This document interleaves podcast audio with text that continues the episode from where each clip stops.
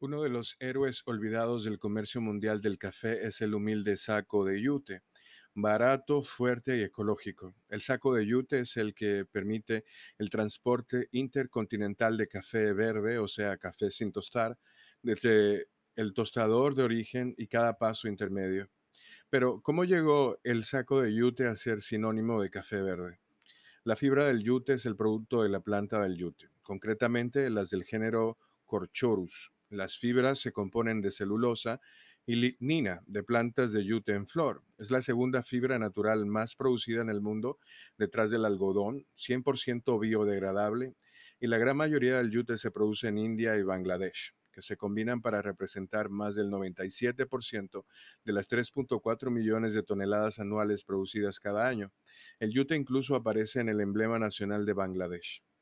La palabra yute se deriva del sánscrito yuta, que significa cabello retorcido o enmarañado, pero dada la importancia global del textil, no es sorprendente que la fibra tenga una variedad de nombres que abarcan siglos y continentes.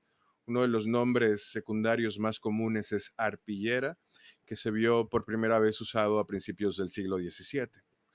Hilado en fibra, el yute es apreciado por su resistencia a la tracción y baja extensibilidad, bajo precio y transpirabilidad, lo que lo convierte en un tejido adecuado para el transporte de productos agrícolas.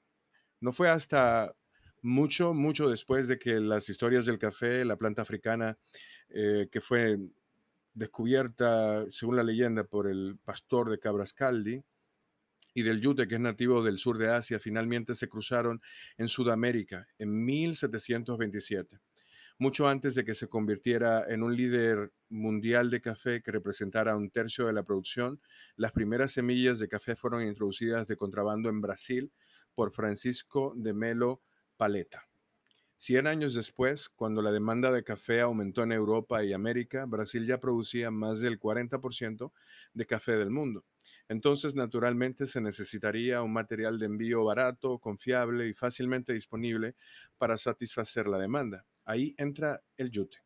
Los productores brasileños comenzaron a empacar su café verde en sacos de yute de 60 kilogramos, eso es aproximadamente 131 libras, a principios del siglo XIX, y la práctica despegó, convirtiéndose tanto en el material de empaque estándar como en la unidad codificada de peso.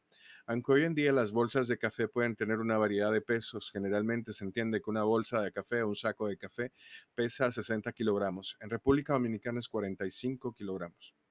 El yute sigue siendo un lugar común en el comercio moderno del café, sigue teniendo su lugar común, aunque con algunas modificaciones. Cuando se emplea el yute hoy en día, a menudo se usa junto a un material menos poroso y más hermético para ayudar a evitar la humedad y otros agentes atmosféricos que podrían afectar negativamente la calidad del café durante el envío.